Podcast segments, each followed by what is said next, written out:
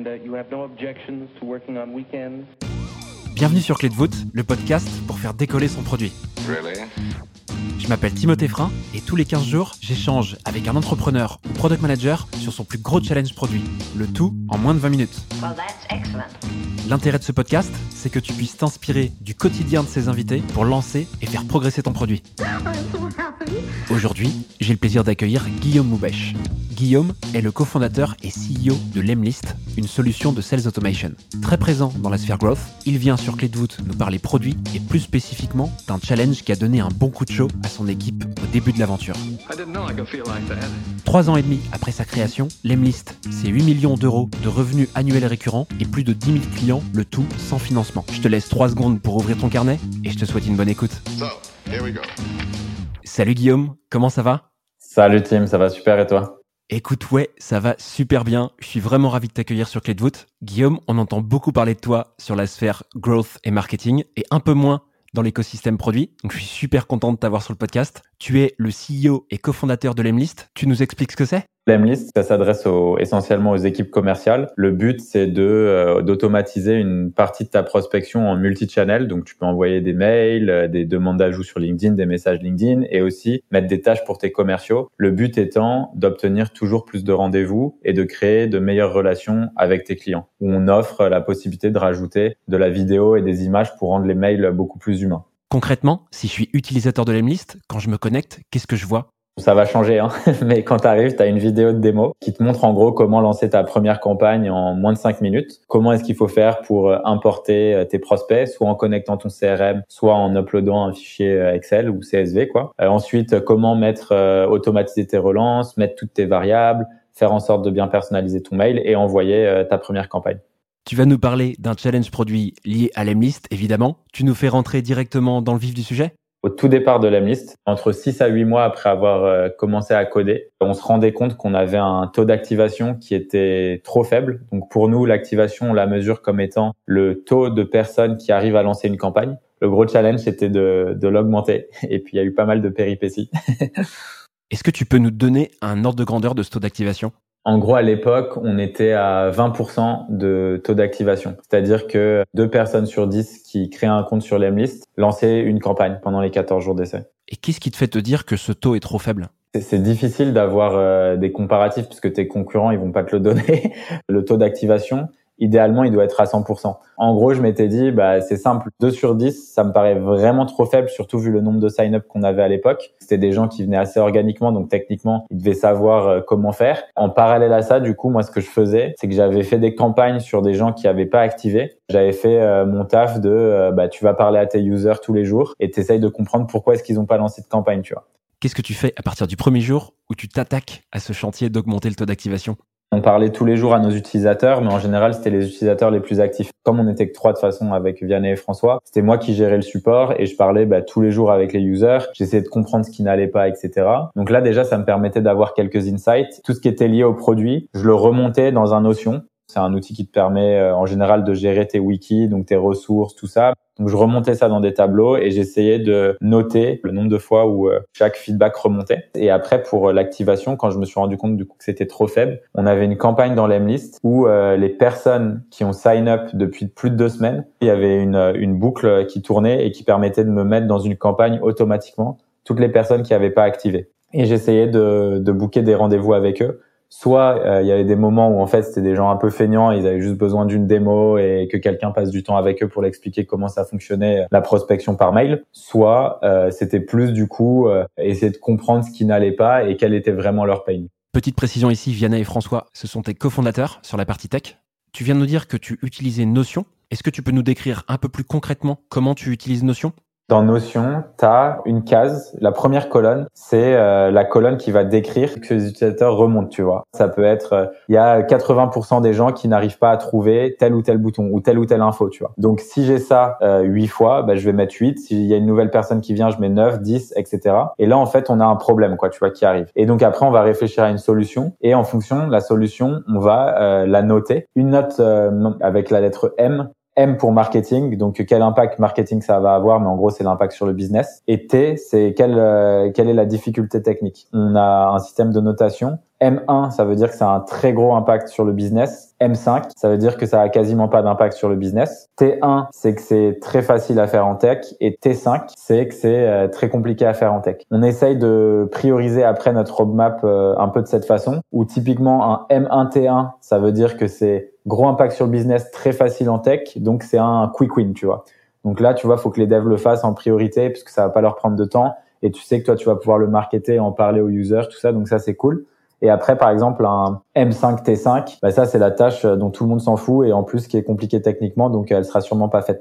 Et toi, ça te permet un petit peu de gérer ton produit avec euh, des tâches de fond où il y a toujours donc euh, un gros taf qui va arriver et des tâches qui sont plus des quick wins que tu peux bien marketer et dont tu peux parler à tes users afin qu'ils puissent voir que tu es tout le temps en train de shipper des nouvelles features.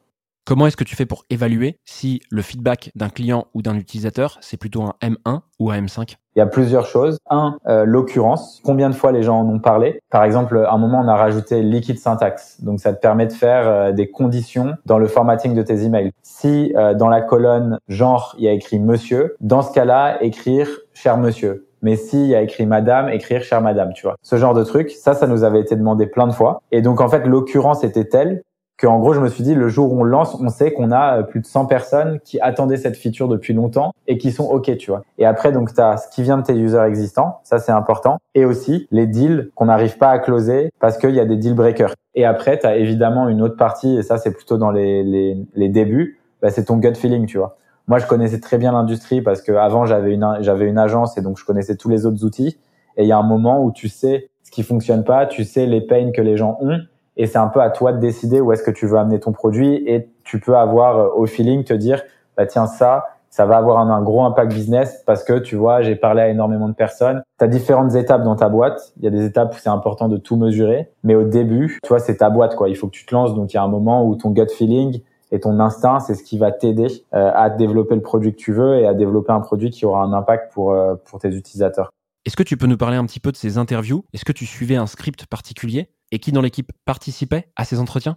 On a quelques questions qui sont mappées, mais après ça part directement en discussion. Les, euh, interviews, c'est moi qui passe euh, énormément de temps à les faire. Par contre, quand euh, j'ai du mal à faire passer la vision au produit, donc à Vianney et François, là je décide d'amener Vianney avec moi et je lui, je lui dis bah ok on va faire l'interview, tu vas comprendre, tu vois, parce que en fait le truc c'est qu'il y a un moment où peu importe ce que tu vas dire, si la personne en face n'est pas convaincue, bah c'est ton job en tant que CEO, si tu as envie de driver le produit dans une certaine direction, d'aller lui montrer en lui présentant des clients, des gros clients ou de bien montrer quels sont, tu vois, les enjeux. Et aussi, euh, dans la bouche des clients, ça a toujours plus d'impact que dans ta bouche parce que eux, c'est les utilisateurs euh, finaux. Qu'on comprenne un peu mieux, Guillaume, comment est-ce que vous faites, Vianney, François et toi, pour vous convaincre qu'une fonctionnalité doit être délivrée absolument? Toi, ce que tu vas dire, au premier abord, ça va être euh, un truc qui va paraître, par exemple, techniquement ultra complexe, voire impossible. Sauf qu'en fait, si tu arrives à bien discuter et à essayer de faire des petits compromis qui, en fait, pour le business ne changent absolument rien, mais pour la tech changent tout, en fait, tu te rends compte que potentiellement, bah, ces notes vont changer. Le process, c'est euh, ça, c'est que je passe des calls,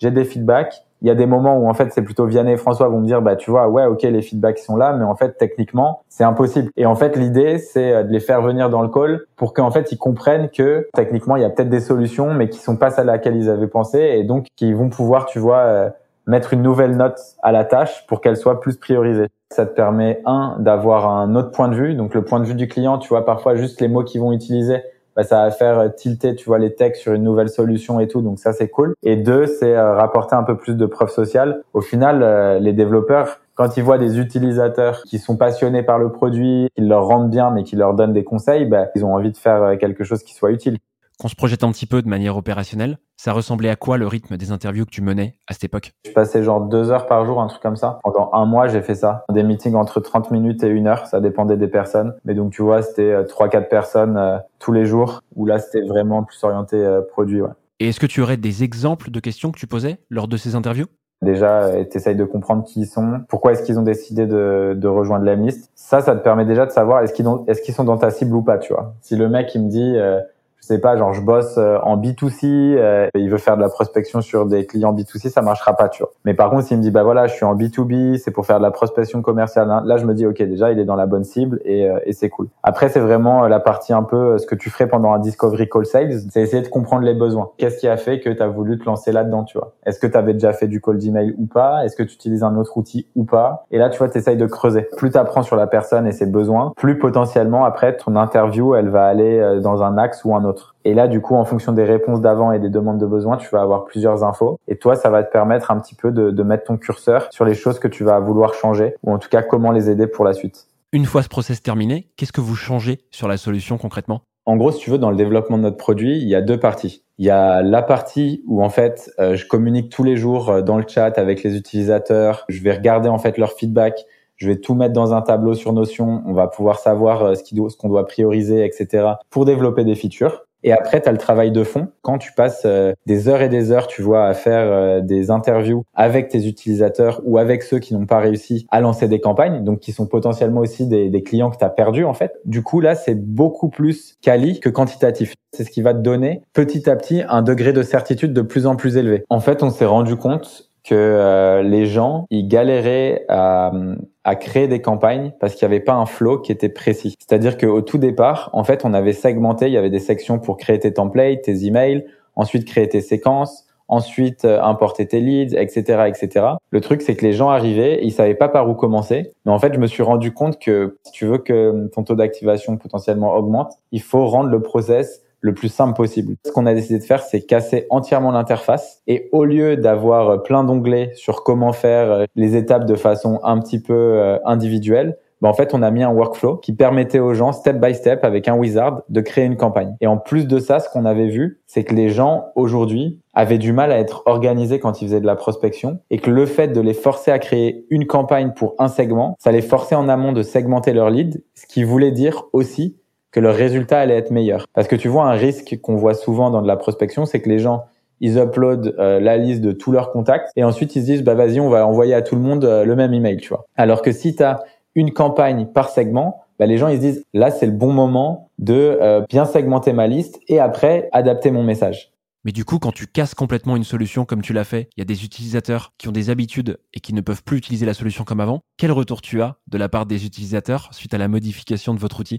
À l'époque, euh, on avait aussi créé une communauté qui nous permettait de communiquer en ligne directe avec tout le monde, où on mettait les updates des features tous les jours. Et là, en fait, Vianney et François, ils poussent ça genre euh, le soir, je crois, à, 19h ou 20h, un truc comme ça. Qu'est-ce que je vois le matin? Je vois genre le chat qui est en feu, quoi. Tu vois, genre je me réveille, il doit y avoir genre 140 tickets ou un truc comme ça. Après, je vais sur Facebook, je vois des messages d'insultes dans la communauté en mode euh, hier euh, j'adorais l'Emlist, aujourd'hui je vous déteste. Les mecs, tu vois, qui étaient vraiment les plus gros rageux sur la communauté, je leur envoie un message sur Messenger, je leur dis ok les gars, genre on se fait un call dans la journée, quand est-ce que vous êtes dispo? J'ai envie de comprendre ce qui se passe, tu vois. Petit à petit, je me rends compte qu'il y a plein de trucs qu'on a pushés et qu'on avait oublié, tu vois. Donc en gros, on s'est dit les gens n'ont plus du tout accès à certaines features, tu vois. En soi, c'était pas tant un problème de euh, de features qui n'existent plus. C'est juste, tu vois, sur la plateforme, il y avait des trucs auxquels euh, Vianney et François n'avaient pas pensé et moi non plus d'ailleurs. Au final, moi, je fais un gros post sur euh, sur la communauté. Les gars, euh, vous inquiétez pas, on a toujours le même objectif en tête, c'est de faire le meilleur outil au monde de sales automation. On pense que ce qu'on a fait, ça a du sens, mais du coup, il faut qu'on ait vos feedbacks pour comprendre ce qui vous bloque aujourd'hui, tout ça on prend les plus gros haters à part, on passe du temps avec eux, et là, tu vois, avec Vianney et François, en ouais, 48 heures, ils doivent shipper peut-être 10 features sur la nouvelle interface. Et là, les mecs qui étaient vraiment en mode haters se remettent après à poster dans la communauté. Même si je suis pas ultra fan de ce qu'ils ont fait avec la nouvelle interface, au moins maintenant, genre j'ai retrouvé tous les trucs qui étaient essentiels pour moi. C'est cool de savoir qu'on est écouté, etc., etc. Donc franchement, j'ai eu 24 heures où j'étais en sueur. J'étais vraiment en panique. J'ai cru qu'on allait perdre tous nos clients. Déjà, on fait pas beaucoup d'argent à ce moment-là. En plus, si on fait partir nos clients, c'est pas ouf quand même. Après toutes ces modifications et cette refonte de l'Emlist, quel résultat t'as obtenu? En fait, nous, si tu veux, nos métriques, on les suit euh, toutes les semaines. Chaque semaine, on fait un report avec nombre de sign-up, nombre de clients qui ont activé, donc qui ont lancé une campagne, et nombre euh, de clients payants. Ce mois-là, en fait, on a eu beaucoup de churn. Par contre, euh, notre taux d'activation, il a doublé. Donc, ce qui était vraiment ouf, quoi, parce qu'on est passé de 20 à 40%. On s'est rendu compte qu'on arrivait à rester euh, stable sur un taux d'activation qui se rapprochait, tu vois, quasiment des 50%. Le moment, tu vois, où, euh, où on s'est dit que ça avait du sens, c'est qu'en fait, notre taux d'activation est lié directement à notre nombre de clients payants. C'est-à-dire que, tu vois, tu as une corrélation entre les gens qui lancent des campagnes et ceux qui se mettent à payer. Parce que ça, tu vois, au début, c'était une hypothèse qu'on avait. Ça peut paraître logique. Mais en vrai, tant que tu n'as pas la data, sais rien, tu vois. En doublant notre taux d'activation, on doublait aussi notre taux de paying customer. Donc euh, ça c'était très cool puisque ça veut dire que le mois d'après en fait, on a commencé à avoir une croissance qui était deux fois plus élevée, tu vois. Merci beaucoup Guillaume pour ta transparence et tout ce que tu nous as livré sur cet épisode. Pour faire transition vers la fin de notre échange, j'aurais deux questions à te poser. La première, c'est est-ce que tu as retenu une leçon de ce challenge produit spécifique? Le truc, c'est de faire en sorte de pas switcher tous tes utilisateurs d'une plateforme à l'autre. On a développé la V3 de Lemlist, toute nouvelle interface, euh, beaucoup plus rapide, avec plein de shortcuts, enfin des trucs vraiment différents qui te font gagner du temps et aussi euh, qui te permettent d'avoir de, de, meilleurs taux de retour. Mais en fait, on sait que tu as des gens, tu vois, qui sont un peu averses au changement ou qui ont besoin d'un peu plus de temps. Du coup, ce qu'on a fait, c'est qu'on les a onboardés step by step en leur disant que c'était en bêta. On est resté en bêta pendant quasiment euh, huit mois avant de lancer le truc vraiment live, tu vois. Ce qu'on a fait en fait, c'est que maintenant dans l'Emlist, tu as une partie qui s'appelle euh, lab, le lab, et dans le lab, tu peux activer les nouvelles features qui sont encore en bêta. Et donc, tu as des gens curieux, tu vois, qui sont des early adopters, qui adorent nos nouvelles features, qui vont tout le temps activer toutes leurs features là-bas. Mais globalement, on pousse plus à tout le monde d'un coup. Tu as l'avantage de pas te faire insulter, d'être sûr que ce que tu fais, bah, tu vois, c'est bien, c'est vraiment bien le jour où tu le pushes à tout le monde. Et deux, les gens et tes utilisateurs ont vraiment l'impression d'être écoutés parce que dès qu'ils activent la feature et qu'ils nous font des feedbacks, on discute avec eux, on essaye de comprendre et rapidement, ils voient la plateforme évoluer en fonction de ce qu'ils nous disent, tu vois. Et au moins, les gens, quand tu leur dis que tu vas faire quelque chose, ils savent que c'est vrai, tu vois. Super intéressant. Merci beaucoup. Pour finir, Guillaume, est-ce que tu as une ressource clé?